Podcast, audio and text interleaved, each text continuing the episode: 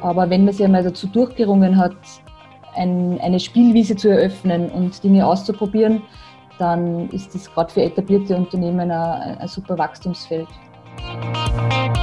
Hallo und herzlich willkommen zum Healthcare Marketing Changers Podcast. Mein Name ist René Neubach. Und mein Name ist Dominik Frehner. Und heute zu Gast bei uns Nadine Riegele-Hübel, äh, Director Innovation Consulting bei Tova. Hallo Nadine. Hallo, grüß euch. Schön, dass du da bist. Nadine, interessante Zeiten wahrscheinlich auch bei euch, auch im Bereich der Innovation. Äh, bevor wir ein bisschen in das Thema hineingehen, äh, wir haben uns eben gedacht, dass das ganze Thema Innovation jetzt vielleicht ein sehr spannendes wäre, ähm, weil wir uns denken, manche werden vielleicht momentan ein bisschen Abstand nehmen, über Innovationen nachzudenken. Manche denken gerade jetzt drüber nach, weil sie ihre Geschäftsmodelle vielleicht hinterfragen und neu definieren, ähm, auch ihre Kommunikation hinterfragen und neu definieren. Aber bevor wir in das Thema weiter hineingehen, aber ein bisschen, erzähl doch mal ein bisschen von dir selber, was du tust, was du machst und dann gehen wir in das Detail hin. Ja, vielen Dank für die Einladung. Mein Name ist Nadine. Ich bin seit ähm, ein paar Jahren im Innovationsumfeld unterwegs und bin bei der Digitalagentur Toba äh, seit mittlerweile knapp zwei Jahren als Director Innovation Consultant eigentlich in der Begleitung von Digitalisierungs- und Transformationsprozessen ähm, beteiligt. Wir entwickeln digitale Plattformen, ähm, Produkte und Services für B2B und Industrieunternehmen vornehmlich und ähm, konzipieren und entwickeln auch Marketingstrategien und Kampagnen und ganz stark ist auch noch das Thema Digital Sales, also zum Beispiel die Lead-Generierung oder Marketing-Automatisierung. Und wenn du, wenn du sagst Transformation, ist das äh, allumfassende Transformation im Unternehmen oder betrifft das dann schon eher stärker äh, Kommunikations-, Marketing- und Sales-Themen? Ja, in erster Linie betrifft es eigentlich ähm, digitale Produktentwicklung ähm, vornehmlich. Das heißt, wie können Unternehmen ähm, Sichtbarkeit am Markt über digitale äh, Tools generieren? Äh, wie können sie eigentlich besser am, am, Markt dann ihre Produkte verkaufen? Also alles zum Thema Sales. Ähm, und das natürlich auch gestützt mit äh, Kreativ- und Kommunikationskonzepten. Ja, äh, der ganze Bereich äh, Innovation, ähm, da gibt es natürlich sehr unterschiedliche Herangehensweisen, äh, viele unterschiedliche Methodiken, vielleicht ganz unterschiedliche Einstellungen auch. Ähm, wie wie geht Sie denn das ganze Thema an? Und, und Frage zusätzlich noch, wo gibt es da auch, ähm, sagen wir mal, unternehmenskulturelle Fragen, die man da natürlich einmal überwinden muss, bevor man dieses ganze Thema angeht? Mhm. Also zunächst stellt sich bei Innovation eigentlich immer die Frage, aus welcher Motivation heraus sie geschieht. Ähm, Geht es darum, etwas Bestehendes zu verbessern, also sprich inkrementelle Innovation, oder ist das Vorgehen ganz anderes, wenn man eigentlich sagt, ähm, man möchte etwas Bestehendes ablösen, völlig neu denken, ähm, dann geht es in Richtung radikaler oder disruptiver Innovation. Uh, unabhängig davon ist eigentlich immer wichtig für Unternehmen jetzt nicht aus einer Innensicht heraus zu agieren, sondern aus einem Marktverständnis uh, ähm, herausgehend Produkte und, und letztlich auch Geschäftsmodelle zu entwickeln. Und so aus meiner Erfahrung heraus ist das größte Hemmnis oder der, der größte Unsicherheitsfaktor in den Prozessen eigentlich der Faktor Mensch. Das heißt, wir gehen davon aus, dass jedes Unternehmen oder nahezu jedes Unternehmen zwangsläufig dann ein digitales Unternehmen wird. Und mit dieser Veränderung kommen natürlich die Unternehmen unterschiedlich gut klar. Also das ist, ähm, eh, wie du schon angesprochen hast, natürlich ein Kulturthema und selbst für Entscheidungsträger ist es eigentlich in der Denkweise manchmal noch schwierig, sich so von dieser, von diesen Credos aller Six Sigma und Null Fehler Kultur hin ähm, zu einem schnellen Lernen beispielsweise zu entwickeln. Und im Hinblick auf diese Corporate Innovation muss man eigentlich mehrere Baustellen gleichzeitig bearbeiten auf unternehmerischer Sicht. Das heißt, ähm, das Thema Kultur wird natürlich stark von den jeweiligen Führungskräften vorgelebt. Da gibt es natürlich auch Maßnahmen, die man dann treffen kann. Ähm, das spiegelt sich auch ein bisschen in der, in der Aufbauorganisation beispielsweise von einem Unternehmen wieder, auch welche Rolle Technologie in dem Zusammenhang spielen kann. Ähm, was wir stark beobachten, alles das, was jetzt unter dem schönen Stichwort New Work propagiert, ist so dieser individuelle Faktor, der da noch reinkommt. Das heißt eigentlich die Fähigkeiten, Denkweisen, Anschauungen des Einzelnen, dass man da als Unternehmen dementsprechend agieren muss, die richtigen Leute zu kriegen. Also das, was man äh, hinlänglich unter Talenten versteht, ähm, die es nämlich gewohnt sind, mit Ungewohntem umgehen zu können. Also gerade Digitalisierung ähm, ja, hat per se ja den, den Beigeschmack, dass man tagtäglich mit Dingen konfrontiert wird, die in der Form noch nicht da gewesen sind. Und da braucht es dann halt dementsprechend die Mitarbeiter, die auf das reagieren können und auch so reagieren, ähm, wo es jetzt keine Methode oder, oder keinen Ansatz gibt, den man irgendwie schon einmal gelernt hat. Ein weiteres Thema ist äh, so diese kommerzielle Sichtweise eigentlich. Wenn Sie dann ein Unternehmen die Frage stellen muss, ja, wie verdiene ich eigentlich Geld? Und da ist es aktuell natürlich auch so, ähm, ja, dass Plattformökonomie, also sprich die GAFAs und das geänderte Nutzungsverhalten und ähm, auch das, wie ein, eine Marke letztlich Aufmerksamkeit generieren kann, natürlich jetzt einer anderen Dynamik im Hinblick auf digitalen Tools unterworfen ist. Mhm. Das heißt, da geht es eigentlich dann darum, ganz kritisch zu hinterfragen, wie schafft man eigentlich Sichtbarkeit beim Kunden oder den Kundenzugang. Aber darf ich, darf, darf ich bei dir da nochmal nachfragen? Die, die, du sprichst über die unterschiedlichen Auslöser, aber was ist das, wenn du jetzt deine letzten Projekte betrachtest, was ist da so der Hauptauslöser? Und an welchen sind oder, oder in welcher Situation sind die Unternehmen? Sind es dann eher Unternehmen, die mit dem Rücken zur Wand stehen und so die Möglichkeit haben, ich muss jetzt was tun, sonst, sonst ist die Bude ganz den Bach hinunter? Oder sind es eher die Unternehmen, die sagen, ich bin zum Beispiel jetzt schon vorne, ich bin schon einer der Führenden am Markt und um diese Position weiter auszubauen, gebe ich jetzt noch einmal Gas, um da vielleicht ganz an die Spitze zu kommen. Könntest du sagen, ja, es sind mehr die einen oder mehr die anderen oder, oder, oder mischt sich auch da wieder noch mal ganz kurz durch? Ja, ich würde schon meinen, das ist ziemlich unterschiedlich gelagert. Ähm, ganz viele Innovationsprojekte entstehen aus einem recht technologischen Anspruch heraus. Mhm. Beispielsweise, wenn man ähm, ja, ein Forschungsteam losschickt, sich jetzt einmal mit, mit gewissen Dingen auseinanderzusetzen und da Klarheit haben möchte oder auch Akquisitionen zum Beispiel tätigt ähm, und sie dann die Frage stellt, ja gut, jetzt, jetzt haben wir schon ähm, die Technologie des Unternehmens, die da den, das dementsprechende Know-how zur Verfügung stellen können, wie bringen wir das denn jetzt eigentlich dem Kunden näher und das auf eine Art und Weise, die dann auch einen Mehrwert generiert. Mhm. Und ja, natürlich gibt es auch zu Prozessoptimierungsthemen, das ist jetzt bei uns als, als äh, Digitalagentur weniger Thema, aber grundsätzlich im Kern geht es immer darum, ähm, den, den Kunden besser bedienen zu können, würde ich meinen. Ja. Und wo im Unternehmen, also ich habe hab zwei Fragen eigentlich dazu. Und die erste ist, wo im Unternehmen beginnt denn die Innovation? Also wer spricht euch an zum Beispiel? Oder wen müsst ihr ansprechen, um an die richtigen Positionen zu kommen, um eure Leistungen auch einmal überhaupt darstellen zu können? Mm, ja, das ist eine spannende Frage. Grundsätzlich ähm, bei den größeren Unternehmen gibt es natürlich schon dezidierte Innovation Units, die einen ganz klaren Auftrag haben, die dann mit Suchfeldern arbeiten, wo ähm, eine Innovationsstrategie schon ganz klar ausdefiniert ist. Da ist es dann schon so, dass ähm, man mit dem Produktmanager beispielsweise oder dem ähm, Head of Innovation zu tun hat. Ist mhm. das Unternehmen kleiner, ist es schon sehr oft noch Chefsache. Ähm, mhm die Innovation passiert und, ähm, oder sagen wir zumindest C-Level. Mhm. Und das, und das also Verständnis. Der, der Unterschied ist dann auch jener, dass die, die halt eher operativ denken, ähm, die, die Ausrichtung ein kürzere ist, also die Innovationsstrahlkraft ist dann eigentlich äh, gerichtet und wenn es äh, C-Level-Angelegenheit ist, geht es dann ähm, schon stärker auch in Richtung Zukunftsvision und äh, auch ja, fundamentale Dinge in Frage mhm. zu stellen.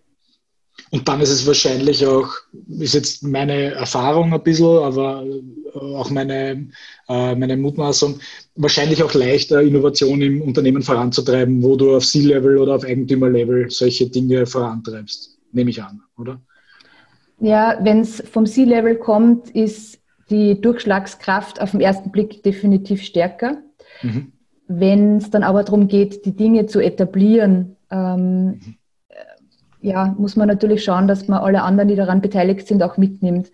Also man kann Innovation halt nicht von oben verordnen und das ist auch der Grund, warum ganz viele Innovationsprojekte scheitern, weil ähm, die Leute, die daran beteiligt sind oder die dann letztlich auch den Nutzen daraus ziehen sollten, wenn es jetzt was Internes beispielsweise ist, ähm, so diese mhm. Sinn dahinter nicht sehen. Also das mhm. kommt zur Innovation. Ähm, ist ganz, ganz ein wesentliches. Und, und, und gibt es da irgendwo Unterschiede auch, was die Industrien betreffen? Also ihr arbeitet ja quer über, über Industrien hinweg, unterschiedliche Bereiche. Gibt es da, gibt's da Unternehmen oder Bereiche, Industrien, wo das, wo das einfacher vonstatten geht, ähm, wo das Verständnis ein, ähm, ein, ja, ein, ein intrinsischeres ist, ein natürlicher, denen gegeben ist, oder ist das mehr oder weniger dieser Innovationsprozess überall so ein bisschen gleich? Auch vom, vom Uptake der Belegschaft und so weiter? Mm, ja, also Branchen, spezifisch würde ich jetzt sagen, kommt es auch wieder darauf an, auf das Mindset und auf den Entscheider. Es gibt natürlich Branchen, bei denen ist der Innovationsdruck aus, der, aus dem Geschäftsmodell heraus größer.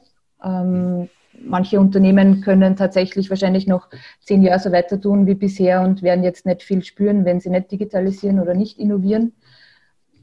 Wir haben beispielsweise an einen Kunden, der ist in der Holzbranche tätig, also der ähm, vertreibt Holz auf, auf sehr großem oder sehr hohem Niveau. Und ja, da sind wir zum Beispiel gestartet mit einem Workshop uh, Kill Your Company. Ähm, und es war recht schwer, die, die Entscheider da auch davon zu überzeugen, dass sie sich mit dem einmal auseinandersetzen, weil aus ihrer Sicht uh, läuft das Geschäft gut. Ähm, sie haben ein ähm, mehr oder weniger analoges Geschäft und ja, im, im Zuge dessen ist man dann eigentlich erst draufgekommen, welche Potenziale beispielsweise Digitalisierung für sie erschließen kann. Und herausgekommen ist letztlich jetzt ein, ein Shop für Holz. Und das ist deshalb vielleicht eine schöne Geschichte, weil ähm, als das Projekt gestartet ist, hat es nicht lang gedauert, äh, als auch ein Startup den Markteintritt versucht hat und ähm, mit genau demselben Ziel, also einen, einen Online-Shop für ähm, Palettenklötze und alle möglichen Arten von Holz. Und äh, ja, man kennt die Beispiele aus der Geschichte natürlich, wenn äh, große Tanker dann plötzlich überholt werden von kleinen Startups, äh, die man mhm. lange Zeit belächelt hat. Das ist natürlich immer eine Gefahr, aber wenn die Innovation von einem großen Unternehmen ausgeht, die natürlich äh, viel länger schon Expertise in dem Bereich haben, hat man dann schon einen ganz starken Vorteil. Man ist natürlich konfrontiert mit ähm, ja, vielleicht starreren Strukturen oder eingefahrenen Mustern. Das muss man dann schon irgendwie auflösen. Aber wenn man sich einmal dazu durchgerungen hat, ein, eine Spielwiese zu eröffnen und Dinge auszuprobieren, dann ist das gerade für etablierte Unternehmen ein, ein super Wachstumsfeld. Äh, jetzt hätten wir seit ein paar Wochen Corona Times. Ich formuliere es jetzt einmal so. Ja, und wir haben natürlich jetzt auch ein bisschen darüber gesprochen, jetzt gerade auch wiederum in Bezug auf unseren Bereich, in dem es eigentlich nicht vorrangig zu Hause sind, der Gesundheitsmarkt dieses Thema Leidensdruck. Ja, und wir haben ja oft das Thema gehabt, dass die Gesundheitsbranche zwar, was die Technologie, Forschung etc. dahinter innovativ ist, aber was die Geschäftsmodelle und die Vertriebsstrukturen betrifft, nicht so wahnsinnig innovativ ist. Jetzt hätten wir ja die Hypothese, dass durch das Corona-Thema der Leidensdruck ausreichend hoch ist, dass da jetzt Projekte passieren, dass Innovation passiert etc. Wie würdest du das einschätzen? Ja, oder, wie, oder was erlebst du jetzt die letzten Wochen? Ja, sagen die Leute jetzt, okay, gut, ich muss radikal an meinem Geschäftsmodell etwas tun, weil der, der, der Sebastian Kurz hat mir gerade meine Geschäftsgrundlage oder meine Lebensgrundlage weggenommen, ich muss mir jetzt was überlegen. Oder, oder ist es eigentlich genauso wie vorher, dass die Leute sagen, ja, okay, ja, ist, Dings. Also wie wäre da sozusagen auch die Betrachtung zwischen dem vor Corona, ja, also bis, bis Ende Februar, ja, und was, was hat sich seitdem getan? Mhm. Ja, man letztlich bei aller Härte, die jetzt gesellschaftlich und wirtschaftlich auf uns zurollt, ähm, sehe ich schon was Positives in der aktuellen Situation, dass Themen wie New Work oder digitales Arbeiten ja gezwungenermaßen jetzt ähm, richtig Aufwind bekommen. Also wir haben schon natürlich Kunden, die ähm, für die es undenkbar war, Videocalls zu machen oder Remote-Workshops, ähm, die von der technologischen Infrastruktur gar nicht in der Lage waren, überhaupt diese Dinge jetzt einmal zu starten. Und diese ja, neue Normalität letztlich ist schon ähm, ein Paradigmenwechsel und der viele Chancen bringt. Aktuell, glaube ich, kann man nur zu wenig einschätzen, was das jetzt für Transformations- oder Digitalisierungsprojekte bedeutet. Ähm, da war ja nochmal meine spannende Frage auch der zeitlichen Komponente, ne? weil jetzt, also das Corona-Thema wird irgendwann einmal aufhören. Ja, also jetzt, äh, jetzt gibt es die aktuellen Ankündigungen der Bundesregierung, es gibt Lockerungen mit äh, Ende April, Anfang Mai etc. Jetzt sind die Innovationsprojekte, die ihr begleitet, sind ja nicht so kurz. Ja, wie, wie, wie legt ihr das jetzt an? Weil ja meine Überlegung wäre ja, dass jetzt manche Kunden vielleicht sagen, naja, das tauchen wir jetzt einmal durch. Oder dann das Problem, das Problem besteht, ich starte so ein Innovationsprojekt, währenddessen kehren wir aber dann doch eigentlich zur halbwegs normalen vielleicht Wirtschaftswelt zurück und dann habe ich mitten im Projekt, habe ich so einen Bremskurs drin, so, nee, warte mal, kann man hier aufhören, weil es ist eh wieder alles ganz normal. Also wie weit ist auch jetzt deine Einschätzung, sind diese Projekte wirklich, okay, das ist jetzt eine Chance für uns, das ist strategisch, dass wir uns da neu ausrichten und mit Geschichten beschäftigen. Wie du sagst, es gehen ja plötzlich Türen auf, die davor jahrelang nicht aufgegangen sind, aber weil sie jetzt einfach aufgehen müssen. Ja, und, äh, und, und, wie weit ist das wirklich Change und wie weit ist das halt purer Aktionismus, so im Sinne von, na gut, das ist halt Corona, das muss ich halt was machen. Mhm. Ja, zum Glück ist es bei uns aktuell so, dass keine Innovationsprojekte gestoppt werden, die, die mhm. vielleicht längerfristig ausgelegt sind. Da ist man ein bisschen abwartender, weil man sagt, ja, dieses eine Monat oder ja, dieser noch undefinierte Zeitraum, ähm, das lassen wir jetzt mehr oder weniger mal pausiert und starten dann, wenn wir wieder mhm. vor Ort sein können. Ähm, es gibt durchaus auch Unternehmen, die jetzt die frei gewordene Zeit vielleicht unter Anführungszeichen mhm. nutzen, genau hier eigentlich Ideen zu drehen und Initiativen einmal ja, mit, mit, anderer, mit anderem Zeitplan losschicken zu können. Ähm, ganz generell würde ich meinen, es gibt natürlich schon, also was man auch den Medien entnehmen kann, viele Unternehmen, die jetzt einfach abwartend sind, die mhm. Budgets stoppen. Das merkt man natürlich auch im Marketingumfeld. Es betrifft jetzt nicht nur Innovation, sondern auch Marketing, weil man einfach nicht weiß, was kommt. Und ähm, das ist natürlich sehr nachvollziehbar, wenn man jetzt einen Blick in die Auftragsbücher wirft, ähm, dass die Entscheidung jetzt für was Geld auszugeben, ähm, wo man noch nicht genau weiß, was dabei rauskommt, eine sehr schmerzliche oder eine sehr schwere ist. Ähm, aber das Problem habe ich jetzt schon da reinspringen, das Problem habe ich ja immer. Ne? Also das wäre das, wäre das Interessante. Ne? Also sagen, das Problem habe ich ja auch, ob Corona oder nicht. Ne? Wenn ich jetzt einen Innovationsprozess starte, wo ich sage, ich versuche mein eigenes Geschäftsmodell auf die Probe zu stellen, das zu überprüfen, Innovation zu machen, etc., dann weiß ich ja trotzdem nie, was rauskommt, ne? weil ich gehe auch davon aus, ihr gebt ja auch dem Kunden nicht, äh, also unter anderem, ihr verkauft ihm eigentlich ein, ein Reiseticket, aber das, das Ziel ist eigentlich noch gar nicht so klar. Ja, ihr sagt, wir machen uns auf den Weg und schauen wir mal, was am Ende des Tages rauskommt. Ne? Das, also das, das wäre ja auch interessant. Wahrscheinlich ist aber jetzt die Bereitschaft halt vielleicht das Risiko zu nehmen gering in der Corona-Zeit. Genau, weil das Spielgeld jetzt flapsig formuliert ähm, mhm. an der einen oder anderen Stelle vielleicht zum Stopfen anderer Löcher benötigt wird. Mhm. Also die, eine Return on Investment Rechnung gibt es natürlich schon auch bei ja. Innovation. Also die Entscheidungsträger wollen letztlich schon, auch wenn der Weg unklar ist oder das, was dabei rauskommt, ähm, die wirtschaftliche Rechnung bis zu einem gewissen Grad äh, ist in, in der Wahrnehmung schon eine ganz wesentliche. Und wenn das Kapital dafür jetzt ähm, am ersten Blick, sagen wir mal so, nicht zur Verfügung ja. steht. Also wir, wir haben halt jetzt einfach eine Situation, wo es noch ungewiss ist, wo es hingeht. Ja. Ganz, ganz viele Unternehmen drücken einfach jetzt auf Pause und von dem her muss man einfach jetzt einmal abwarten, wie es sich entwickelt. Ich gehe aber, persönlich gehe davon aus, oder das zeigt ja auch die Geschichte, dass Situationen, so wie wir es jetzt vorfinden, ähm, sehr großes kreatives Potenzial freisetzen und äh, Unternehmen oder Lösungen entstehen, die unter normalen Umständen nie so diesen Turbo-Boost bekommen hätten, dass man jetzt wirklich sagt, so, ich schaue mir das Thema jetzt an, weil jetzt ist wirklich wichtig oder vielleicht auch ähm, mein, mein, Unternehmen kämpft ums Überleben. Aus dieser Not heraus muss ich mir was überlegen. Ja. Das wollte ich, Entschuldige Dominik, ja. gleich danach, um dann, um dann noch einzuhaken. Ähm, ist das etwas, was du jetzt schon siehst oder was noch zu erwarten ist? Oder siehst du schon ein bisschen so nach den ersten, also wir haben heute den 8. April, ja, ähm, die, wir sind in der vierten Woche der Quarantäne, wenn man so will, die Leute sitzen im Homeoffice, ähm, viele dieser Budgets sind eingefroren, gestoppt, ja, wie man das auch immer möchte. Ähm, siehst du jetzt, dass diese erste, ähm, wie soll man sagen, dieser erste Schock jetzt einmal ein bisschen überwunden ist und jetzt sowas wie eine neue Normalität äh, einkehrt und die ersten vorsichtigen Schritte in Richtung, wir müssen eigentlich unser komplettes Businessmodell äh, überdenken, über vielleicht ganz neue Wege ähm, erschließen. Habt ihr da schon erste Gespräche in diese Richtung oder ist das noch etwas, was, wo es noch zu früh vielleicht ist dafür?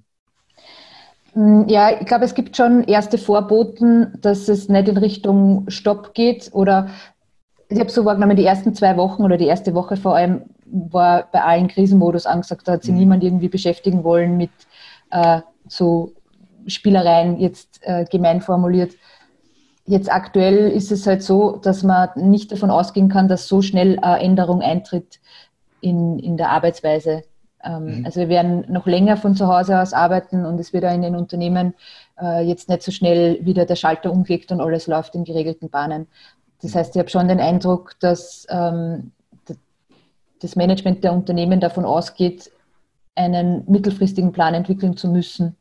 Und ich gehe jetzt, also ich, ich habe noch kein Projekt oder keinen Kunden, der sagt, ja, jetzt gehen wir es richtig an und jetzt ähm, entwickeln wir ein neues Geschäftsmodell und gehen halt richtig in, in Richtung Disruption.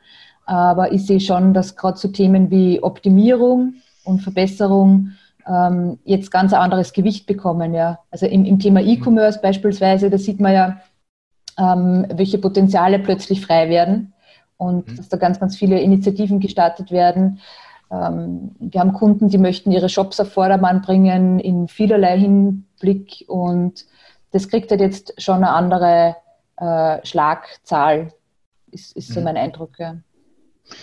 Jetzt sprichst du ja, also da haben wir viel gesprochen über das Thema Geschwindigkeit. Ja, wie schnell, also wie lange dauert das, wie lange tue ich da und so weiter, wie lange komme ich da ins Tun?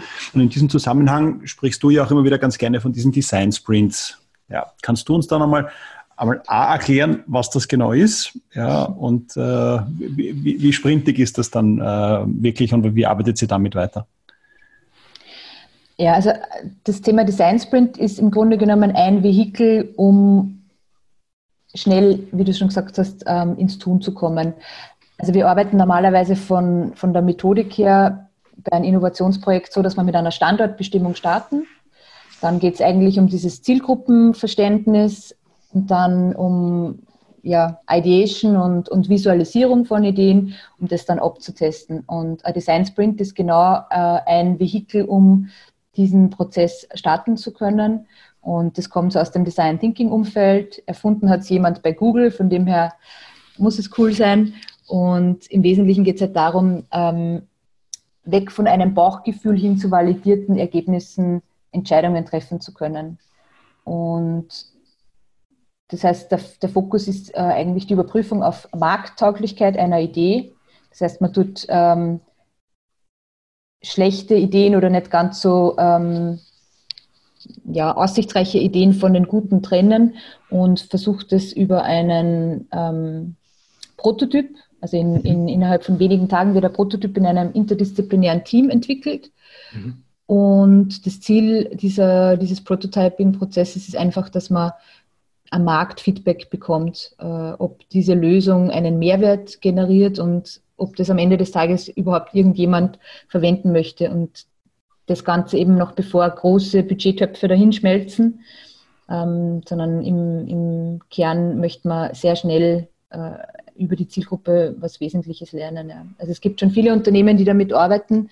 Die Methode ist jetzt nicht ganz neu, aber N26 jetzt so aus dem Finance-Umfeld beispielsweise, die arbeiten damit, aber auch produzierende Unternehmen, Porsche beispielsweise oder Zalando.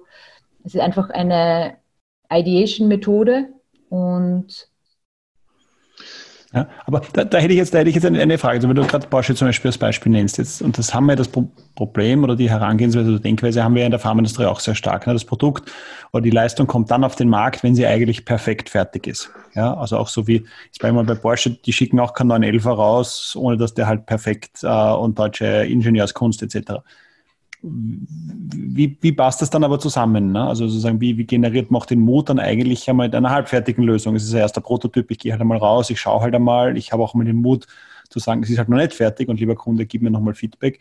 Wie, wie schafft sie das? Ja, weil ich, ich könnte mir jetzt vorstellen, dass gerade jetzt bei vielen Unternehmen, die so klassisch dieses perfektionistischen Anspruch haben, dass die sagen, das kann ich nicht machen. Also wenn ich da rausgehe und da gibt es einen einzigen Kunden, der das sieht, ja, und das ist nicht fertig und das ist nicht perfekt designt und das ist nicht an allen Ecken und Kanten, wie, wie, wie, wie, schafft sie da die Awareness oder wie schafft sie da die Bereitschaft, diesen Weg zu gehen? Weil das ist ja, glaube ich, für viele eine ganz eine große Umstellung. Oder ich liege falsch, aber ich könnte vermuten, dass die meisten sagen, ja, das kann ich nicht machen eigentlich.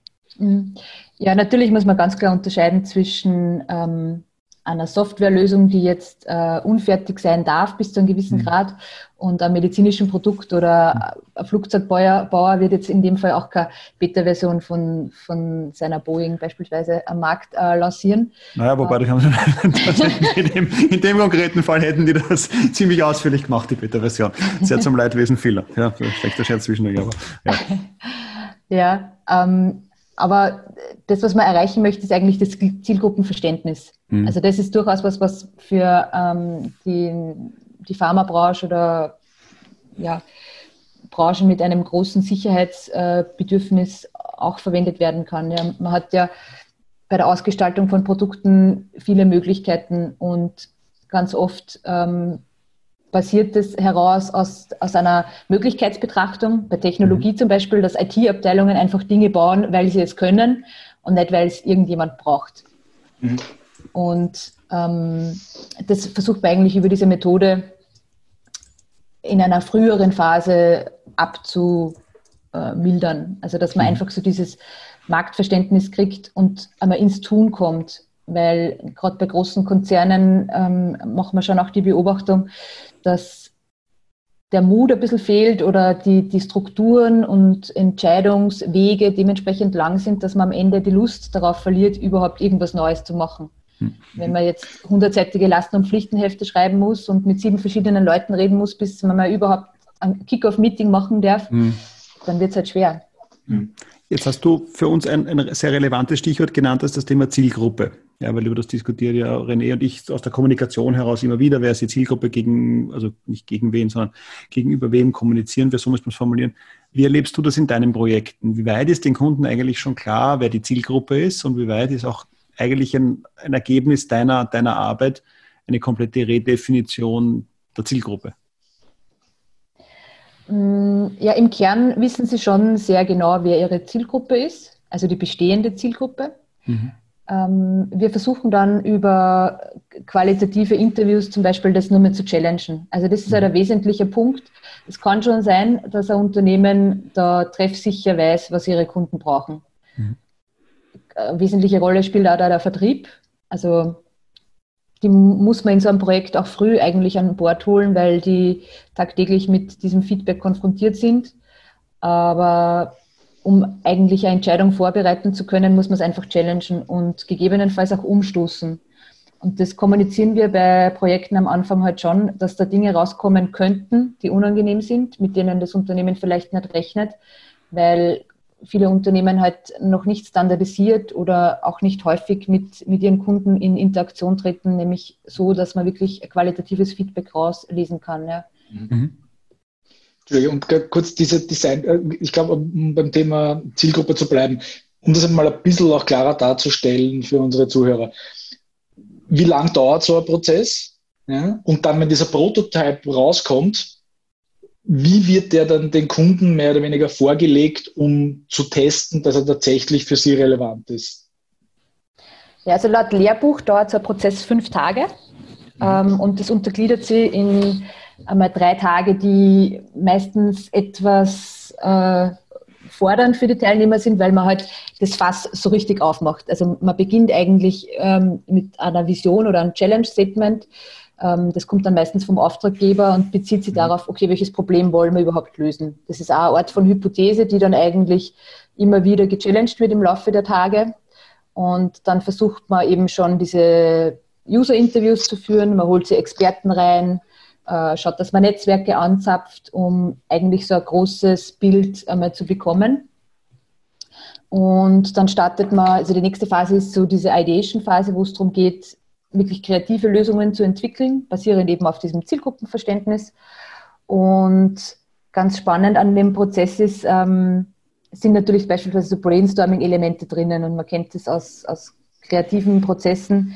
Ähm, da gewinnt dann oft derjenige, der am lautesten schreit oder der in der Hierarchie am weitesten oben steht und ähm, halt nicht zwangsläufig die beste Idee und das versucht man zum Beispiel auszuhebeln, indem man Sessions hat, wo man eigentlich individuell arbeiten muss und dann wieder das Gruppenfeedback einholt. Mhm. Das heißt, der Workshop besteht aus in etwa sieben oder sagen wir sechs bis neun Teilnehmern und die sollten so unterschiedlich wie möglich äh, gestafft sein. Das heißt, mhm. jemand vom Vertrieb, von der IT, vom Marketing, ähm, um ein möglichst gesamtheitliches Bild dann auch zu bekommen und auch es ist ganz gut, wenn man die klassischen Bedenkenträger auch reinholt. Also mhm. äh, jene Positionen, die einmal den, wenn es wirklich in der Projektphase übergeführt wird, die dann eine kritische Stimme haben dazu, die man einfach braucht, um das äh, Projekt durch die Tür zu kriegen, die aber aufgrund ihrer Rolle äh, per se schon eigentlich ähm, ja, kritischer sind. Also IT klassischerweise, wo es dann darum geht, äh, Datenschutz beispielsweise, dass das alles konform geht, das sind dann halt die Spielverderber. Ja. Und die laden wir dann auch nicht ein wahrscheinlich, oder? In so solchen. Ja, es, also wir laden sie schon ein, aber der Kunde sagt dann oft, na, die, die lassen wir lieber zu Hause. Und das funktioniert halt ja. dann nicht, wenn, wenn man die nicht früh ins Boot holt. Also ja, aber, aber werden Kunden beispielsweise auch manchmal eingeladen zu solchen Sessions? Ja, genau. Also ja. das ist ähm, zwingend eigentlich. Ähm, okay. Am ersten Tag passiert das schon. Okay, das ist ein wichtiges, wichtig, ein wichtiger, äh, wichtiger Fakt, dass man, die Kunden, dass man die Kunden mit einlädt zu diesen. Was eigentlich, wenn ich mir das überlege jetzt, ja, nicht nur für die Gesundheitsbranche, sondern für viele andere auch, ähm, sich da so zu entblättern vor den eigenen Kunden, erfordert ja eigentlich auch schon eine ganze Menge Mut, muss man sagen. Ja, ja auf den ersten Blick schon. Und es ist auch in, also es ist eine gewisse Überzeugungsarbeit äh, notwendig, dass man einen Kunden davon überzeugt, dass er seine Kunden einlädt ähm, mhm. und da still sitzt und nur mehr zuhört. Mhm. Ähm, wir haben aber die Erfahrung gemacht, dass das ganz eine ungewohnte, aber schöne Art der Interaktion ist mit den Kunden, weil mhm. wenn man das geschickt macht, fühlen sie die sehr wertgeschätzt, weil die nämlich mitreden dürfen in die, mhm. was die Produktentwicklung betrifft. Also wenn ich mich erinnere zum Beispiel, wie äh, die erste Bank damals George gelauncht hat oder die, die Beta-Version von George, haben die da kommunikativ ein Riesen-Happening draus gemacht. Ja. Du hast dich mhm. bewerben müssen als Beta-Tester für diese ja. funktional fürchterliche Version damals noch. Äh, aber es war was Besonderes. Und es, wenn man das charmant verpackt ähm, und erklärt, warum gewisse Dinge noch nicht vollumfänglich beispielsweise funktional sind oder warum man jetzt Feedback braucht äh, und wir sagen auch nicht Kundeninterviews dazu, wir sagen Experteninterviews. Das heißt, ja, ja.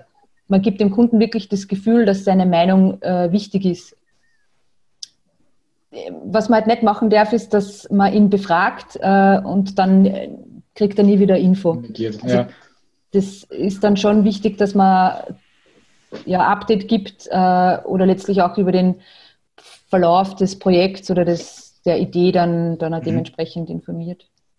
Du Nadine auch äh, jetzt dieser, dieser gesamte Prozess, der über fünf Tage geht. Ja, ich weiß nicht, ob ihr konkret in diesem Ausmaß solche Innovationsprojekte habt, aber jetzt die konkrete Situation betreffend, die meisten Leute arbeiten aus ihrem Homeoffice oder sind zumindest remote, weil sie nicht im selben äh, Raum sitzen. Im Normalfall nehme ich an, sind das Workshops, die in einem Raum stattfinden, der mit sehr viel kreativem Spielzeug ausgestattet ist. Ja, so kenne ich zumindest. Ähm, und wie, wie, Habt ihr, habt ihr da schon Erfahrung damit oder wie würdest du sagen, dass solche Innovationsprozesse in der jetzigen Zeit auch remote durchführbar sind? Oder nur bis zu welchem Grad vielleicht auch? Hm. Ja, also gerade Innovation lebt natürlich sehr stark vom Austausch, auch vom persönlichen Austausch und Gruppendynamik. Also die aktuelle Situation liefert da jetzt nicht unbedingt optimale Voraussetzungen dafür, um mehrtägige Workshops ähm, remote durchzuführen. Ähm, mein Eindruck ist, dass man je nach Fragestellung und Scope eigentlich flexibel sein muss und die Methoden anpassen muss. Mhm. Es gibt schon Innovationsworkshops, äh, die man jetzt auch remote stattfinden lassen kann. Was man berücksichtigen muss, ist, dass die Planung intensiver oder aufwendiger ist, ähm, gerade was jetzt so das technische Onboarding betrifft ähm, und auch die Kommunikation, dass jeder, der da in dem Workshop beteiligt ist, versteht, warum ist er da, ähm, wie ist der Ablauf und auch die, die Struktur muss eigentlich ähm, ja, viel detaillierter ausgestaltet sein. Mhm. Und wir schauen, dass wir eigentlich so Worksessions dann ähm, über den Tag verteilt machen. Das heißt, es gibt äh, zwei bis drei Meetings, die in großer Runde stattfinden und den Rest des Tages arbeiten die Leute dann wirklich individuell. Mhm. Bei einem Design Sprint ist es natürlich so, da gibt es ähm, ja dann in den letzten beiden Tagen die Prototyping-Phase, wo äh, UX-Designer oder Entwickler, je nachdem wie das Setup dann halt ist, diesen Prototyp entwickelt und äh, ständig mit äh, Content und Informationen beliefert wird.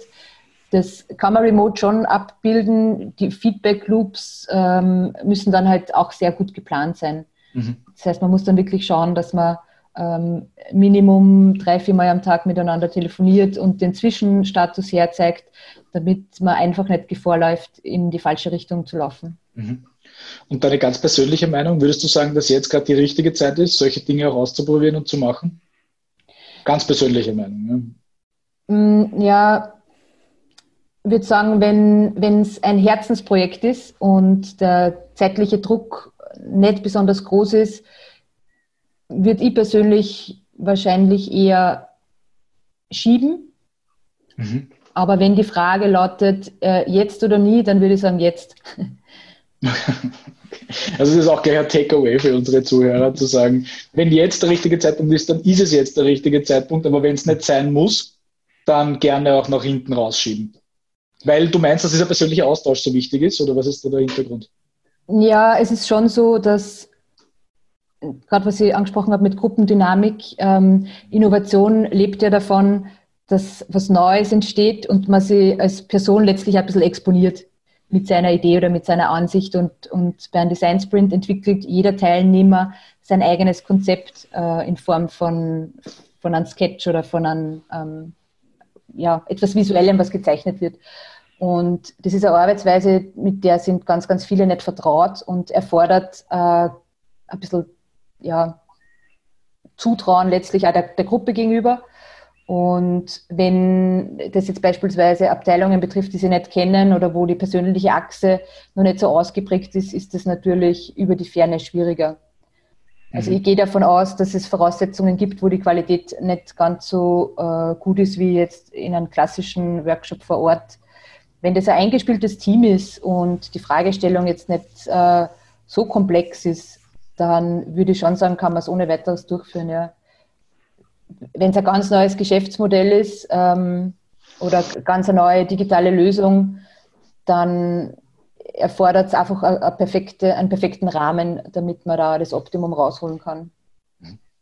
Aber hast du trotzdem nochmal das Gefühl, dass durch Situationen wie jetzt Corona die Leute im Denken freier sind?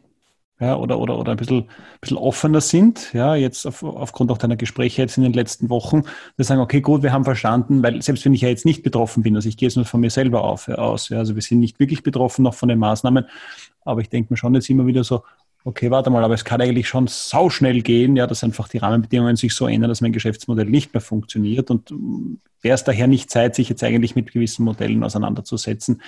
Das Modell hätte ich sonst nicht gehabt, ja, weil du denkst so, ja, mein Gott, geht eh dahin und, und Dings, also dass, dass jetzt einfach auch diese Bereitschaft ist, weil das ist ja auch die spannende Frage, die wir ja oft äh, diskutieren. Und das ist im Freundeskreis, das ist im Bekanntenkreis, das ist im beruflichen Umfeld wird die Corona-Zeit eine gewisse Auswirkung nach hinten hin haben? Oder werden wir im September, Oktober, wenn wir alle vielleicht wieder normal ins Büro gehen können ja, und die gewissen Prozesse ganz normal wieder laufen, wir eigentlich in den kompletten alten Trott wieder zurückfallen, weil es halt bequem ist etc. Ja, also was wäre da nochmal so deine Einschätzung, wie weit ist so eine Veränderung, die wir jetzt gerade erleben, auch wirklich eine Veränderung in der, in, in der Bereitschaft, sich mit Geschäftsmodellen auseinanderzusetzen, wenn ich da nochmal nachfragen darf? Ja, ich habe das Gefühl, dass sich das Mindset schon verändert. Also mhm. wir haben ja schon vorhin von Leidensdruck gesprochen, den, mhm. den kriegt man natürlich jetzt ähm, in einer anderen Härte am Silbertablett präsentiert. Mhm. Und da gehe ich schon davon aus, dass sie das auch noch verstärken wird. Ähm, ich sehe aktuell aber noch nicht, dass sie diese, diese veränderte Haltung schon in Initiativen tatsächlich mhm. niederschlägt. Mhm. Das ist, glaube ich, jetzt nur ein Prozess, der am Laufen ist, weil mhm ja, die ersten Brände sind jetzt gelöscht. Die Unternehmen, die es betrifft, die haben Kurzarbeitsmodelle und dergleichen entwickelt und, und Maßnahmenpakete, wie man eigentlich äh, ökonomisch gut durch die Krise kommt. Und jetzt beginnt, glaube ich, vielerorts erst das Umdenken, okay, wie würde man denn ähm, den nächsten Schritt machen? Was braucht mhm. man denn, um zukunftsfähig zu bleiben, wenn die äh, finanzielle Geschichte einmal gut abgedeckt ist. Ja. Hm. Wenn, ich, wenn ich da vielleicht nachfragen darf, was wir so überlegt haben, so ein bisschen Takeaway für unsere Zuhörer auch. Ja? Also, welche Fragen sollte ich vielleicht für mich mal selber beantworten oder welche Fragen sollte ich mir selber stellen im ersten Schritt, um überhaupt einmal zu sehen, soll ich sowas jetzt starten? Ja, also, äh, so ein Innovationsprojekt oder auch jetzt sage ich, äh, ruft dich einer an und sagt zum Thema, also Nadine, das war total super und jetzt, jetzt möchte ich gerne so ein Innovationsprojekt starten, aber ich weiß nicht gar nicht, ob ich es brauche oder nicht. Was sind so ein bisschen zentrale Fragen, die ich mir beantworten muss? Ja, ein wichtiger Indikator für Innovationsprojekt ist die Kundenzufriedenheit. Ähm, und das möglichst losgelöst von einer Innensicht einmal sie zu überlegen. Also bin ich mein, bei einem Wirten bin ich mein eigener Gast einmal und, und probiere mein Schnitzel wirklich einmal äh, völlig ohne Sympathie für meinen Koch und schaue mir das einmal an. Ähm, wie ist denn eigentlich so diese User Experience beispielsweise? Also mit den Augen des Kunden sehen ist einmal eine, eine ganz wesentliche Geschichte und das gelingt oft ja besser, als man glaubt, ähm, wenn man diese, diese Distanz einmal entwickelt und das ist für mich immer die, die erste Bestandsaufnahme, mhm. braucht es das jetzt oder nicht. Ähm, das geht natürlich stark in Richtung Status Quo-Optimierung. Ähm, dann würde man natürlich die Frage stellen in Richtung Geschäftsmodell, ähm, wie schaut denn die Zukunft aus? Wie, wie sehr ist mein eigenes Geschäft denn von beispielsweise einer Plattformökonomie betroffen? Mhm. Wie sehr äh, würde mich das treffen, wenn Entwicklungen wie beispielsweise, dass Marken immer mehr in den Hintergrund treten, ja, dass äh, Generation Y äh, Medien oder Werbung oder was auch immer ganz anders konsumiert als ähm, unsere Generation jetzt beispielsweise. Diese gesellschaftlichen Entwicklungen, wie breitseitig kann mir sowas eigentlich treffen? Ähm, mhm. Und dann müsste man die Frage stellen, kann ich eigentlich so ein, ein Beiboot entwickeln, was, was viele Unternehmen strategisch ja machen, dass man in das Kerngeschäft so lässt, wie es ist und beispielsweise einfach ähm, was Kleines, Schnelles, Wendiges nebenbei aufzieht, um Fragestellungen einmal zu bearbeiten, die natürlich mit einer gewissen Ungewissheit verbunden sind. Mhm.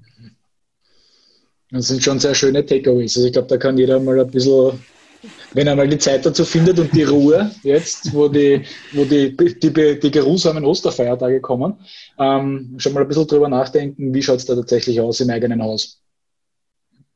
Ja, das ist immer ein guter Start. Weil, weil dazu, hätte ich noch eine, dazu hätte ich noch eine letzte Frage, ja, weil wir haben ja mal für einen Kunden, haben wir mal äh, im, im Kosmetikbereich Apotheken gemeinsam mit dem Kunden äh, beraten. Und da ging es auch um das Thema ein bisschen Innovation im Ladendesign, in der Ladengestaltung etc. Ja, und jetzt hast du vorher gesagt, ich bin einmal in meinem eigenen Unternehmen Gast. Ja, oder jetzt, wie du vorher gesagt hast, ich bin beim Wirten und ich esse mal mein eigenes Schnitzel. Ja.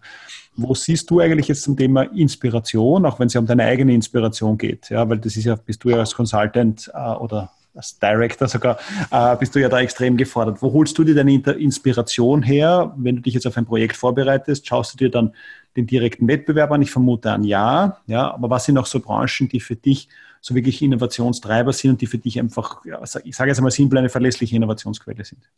Mhm. Ja, also zu der klassische, klassische Research schaut man sich natürlich an, was macht der Mitbewerb, ähm, was sagt der Kunde dazu, ähm, wie sehen das diverse Entscheider im Haus. Aber das ist natürlich viel zu wenig, um irgendwie auf gute neue Ideen zu kommen. Das heißt, man schaut sich eigentlich gerade im Digitalisierungsumfeld Dinge an, ähm, die nicht branchenrelevant sind. Mhm. Also wenn man jetzt in Richtung Produktentwicklung denkt, ist immer ganz gut, ähm, sich die Tesla-App anzuschauen, weil da kann man innerhalb von ähm, drei Minuten ein Auto um 70.000 Euro in etwa bestellen. Ja. Also mhm. das ist in Sachen ähm, Service Design, beispielsweise so ein großer Gradmesser, dass sich jede Branche daran orientieren kann, ja, weil ganz viele Kunden sagen dann immer, naja, aber unsere Welt funktioniert ganz anders und unser Produkt ist viel komplizierter und der persönliche Vertrieb, naja, ähm, den können wir nicht abschaffen. Und da muss man mit genau solchen Beispielen dann natürlich einmal aufwarten und sagen, ja, wenn ihr Auto um 70.000 Euro in drei Minuten bestellen kann, dann kann ich womöglich auch ein anderes Produkt äh, in geringeren Ausmaß, was jetzt nicht ganz so komplex ist wie ein Auto. Vor allem, wenn man, noch, wenn man noch bedenkt, dass im Normalfall, ich glaube, da gibt es eine ältere, äh, glaube ich, Google-Untersuchung schon, dass jemand ungefähr 17 Kontaktpunkte hat, Informationskontaktpunkte, bis er Auto wirklich kauft. Und wenn man das dann umlegt auf genau diesen Prozess, dann ist das tatsächlich ein großer Unterschied. So viel zum Thema erklärungsbedürftiges Produkt oder informationsbedürftige Beschaffung. Ja, genau. Ja. Also es, es gibt natürlich so diese, ja, diese Leuchtturm-Player, die es einfach verstanden haben, wie man digitale Produkte baut. Die muss man sich auf jeden Fall anschauen. Also sämtliche Google-Produkte zum Beispiel kann man auch hernehmen, ja, von, vom Sprachassistenten bis hin zu einem Google-Suchschlitz beispielsweise, der nämlich zur Folge hat, dass sie die Dinge verändern vom, vom Nutzungsverhalten. Also der Anspruch, und da ist B2B und B2C eigentlich äh, schon ein, spannender Case, weil viele B2B-Unternehmen sagen ja schon oder haben so diesen Habitus, naja, unsere Welt funktioniert noch anders und es darf so ausschauen, wie es ausschaut und muss jetzt nicht schön oder intuitiv sein, ähm, weil es ist ja nicht B2C. Aber in Wahrheit mhm. ähm, ist das ein Trugschluss, weil derjenige, der es bestellt oder nutzt, äh, ist eine B2C-Umgebung gewohnt und mhm. bucht mhm. privat sein, äh, seine Unterkunft auf Airbnb und bestellt Dinge bei Amazon. Und von dem her hat sie einfach verändert die Erwartungshaltung an Produkte und Lösungen in dem Bereich. Hätte ich noch eine, eine Verständnisfrage dazu oder, oder, oder Vertiefungsfrage nochmal zu dem. Du hast gesagt, okay, ich schaue mir einfach andere Prozesse an. Ja, und jetzt ist ja, wir alle sind aktuell äh, starke Online-Besteller, weil wir es ja nirgendwo anders kriegen. Wir versuchen aber jetzt aufgrund von, sage ich jetzt mal, Loyalität dem österreichischen Handel gegenüber, versuche ich das in vielen Fällen nicht jetzt bei Amazon zu bestellen, sondern irgendwie bei einem anderen zu bestellen. Aber man muss, zumindest eigene Erfahrung feststellen, dass einfach dieser Amazon-Prozess extrem gut funktioniert und alles andere in den meisten Fällen extrem grottig ist. Ja, das ist kompliziert, das sind die Fenster komisch, das passt nicht etc. Woran scheitert es aber eigentlich? Weil ich meine, ich könnte mir ja anschauen, wie hat es Amazon gemacht, wie ist der Bestellprozess dort, wie schauen die Formulare aus etc. und könnte eigentlich Copy-Paste machen. Ja. Warum scheitert es dann aber trotzdem, dass ich sage, das ist jetzt nicht ein Fall, ja, sondern das sind ja ganz viele Fälle. Warum scheitert es dort überall, dass die nicht in der Lage sind, das abzuschreiben? Und jetzt bei Amazon ist es nicht einmal optisch besonders schön gelöst. Das ist einfach nur wahnsinnig intuitiv oder halt oder einfach gemacht. Aber Designpreis gewinnen die auch keinen damit. Ja. Kannst du oder hättest du da eine Hypothese, woran es noch immer liegt, dass das, ich sage jetzt mal, das Abschreiben manchen noch immer so schwer fällt? Ja, ich glaube, das ist fast schon eine philosophische Frage. Ähm, ganz oft sind es technische Limitationen, dass mhm. Systeme im Einsatz sind, die man einfach nicht so schnell umdrehen kann. Also es mhm man kann dann halt nicht ein, ein neues, fancy, hübsches, intuitives Design einfach drüber packen und dann ist alles gut. Mhm. Ähm, es ist halt manchmal ein bisschen schwieriger. Manchmal, also ich glaube, dass man es oft nicht wahrhaben will, dass das eigene doch nicht so toll ist wie ein Amazon zum Beispiel. Mhm. Gut, also es bringt uns eigentlich zu dem Punkt darüber, ich muss einfach meinen eigenen Schatten springen und ich muss wirklich bereit sein, ähm, mit meinem eigenen Produkt extrem in die Kritik zu gehen und das extrem kritisch zu beleuchten. Ja, ja, ich würde auch zurückgehen zu dem Satz, den die Nadine im, im, bei ihrem Beispiel gebracht hat mit dem Holzhändler, mit, was hast du gesagt, Kill Your Company oder Kill Your Business? Genau, mit dem Ansatz einmal in Wirklichkeit alles zu beginnen. Ja? Mhm. Ähm, ich finde das eigentlich überhaupt sehr spannend, einmal zu sagen, so, was ist jetzt, wenn ich einmal alles hinterfrage und alles kaputt mache? Was ich mir jetzt über Jahre oder Jahrzehnte vielleicht sogar, vielleicht sogar Jahrhunderte hinweg mühsam aufgebaut habe, was bleibt im Kern übrig, das tatsächlich einen Mehrwert bietet oder zukunftssicher ist. Ich finde den Ansatz eigentlich, eigentlich extrem spannend, auch wenn es nur ein philosophischer oder hypothetischer Ansatz ist. Ja, was auch hilft, ist die einfache Frage, wie würde ich es machen, würde ich es komplett neu machen können? Also, mhm. dass Startups ähm, beispielsweise so kundenfreundlich äh, agieren können, hängt halt damit zu tun, dass sie nicht Altlasten mitschleppen und sich ganz, ganz stark auf das fokussieren, was äh, einen Mehrwert beim Kunden stiftet. Und für etabliertere Organisationen, die schleppen halt einen Ballast mit an äh, Befindlichkeiten und ähm, Ausreden, warum gewisse, nicht, gewisse Dinge halt nicht funktionieren und sie sind, wie sie sind. Äh, aber das löst am Ende das Problem nicht. Ja. Ich meine, da hängen ja auch sehr viele andere Dinge, Faktoren natürlich wahrscheinlich auch dran, ja, wie persönliche Beziehungen zu Kollegen, Mitarbeitern, auch Strukturen vielleicht ein bisschen, ja, ein Sicherheitsdenken. Ich meine, da kommen ja, glaube ich, so viele Faktoren zum Tragen, kultureller Natur auch im Unternehmen, aber auch von den, von den Protagonisten selber, dass es eigentlich, glaube ich, sehr, sehr komplex wird, je älter das Unternehmen ist, nehme ich an. Ja, definitiv. Ähm, die, die große Challenge ist halt, ähm, so diese Karotte hinzuhalten und zu, wenn man schafft, jemanden für was Neues zu begeistern, ähm, wenn er dadurch einen persönlichen Nutzen hat oder ähm, so diese Sinnstiftung irgendwie dahinter steckt, dann ähm, habe ich die Erfahrung gemacht, dass eigentlich die größten Kritiker, wenn man die überzeugen kann, dass die dann am längsten laufen für die Idee. Weil die jungen Wilden, die kann man schneller mal mhm. was mit, mit, mit was begeistern und die äh, kriegen das auch schnell auf die Straße. Aber in, in größeren Projekten braucht man dann auch diejenigen, die ähm, kritische Fragen stellen und die nicht davon überzeugt sind. Aber äh, wenn man sie dann umpolt, dann ähm, sind sie mit Leib und Seele dann eigentlich dabei. Wunderbar. Nadine, vielen lieben Dank für deine Zeit. Ja, ähm, ich glaube sehr viel, dass, wir, dass unsere mit Hörer mitnehmen. Ich habe sehr viel mitgenommen von heute. Ähm, ich weiß, ich weiß noch nicht, ob ich alles radikal jetzt ändern werde, aber ziemlich viele Dinge mal unter dem, äh, unter dem Licht neu, neu zu, zumindest betrachten.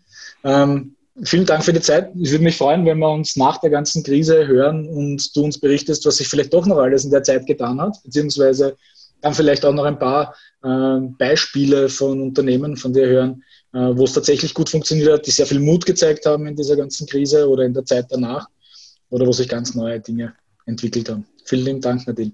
Ja, gerne. Wir können einen Kill Your Company Workshop machen. Das klingt hervorragend. So Danke dir. Ja. Danke, Nadine. Danke. Ciao. Danke. Tschüss. Ciao.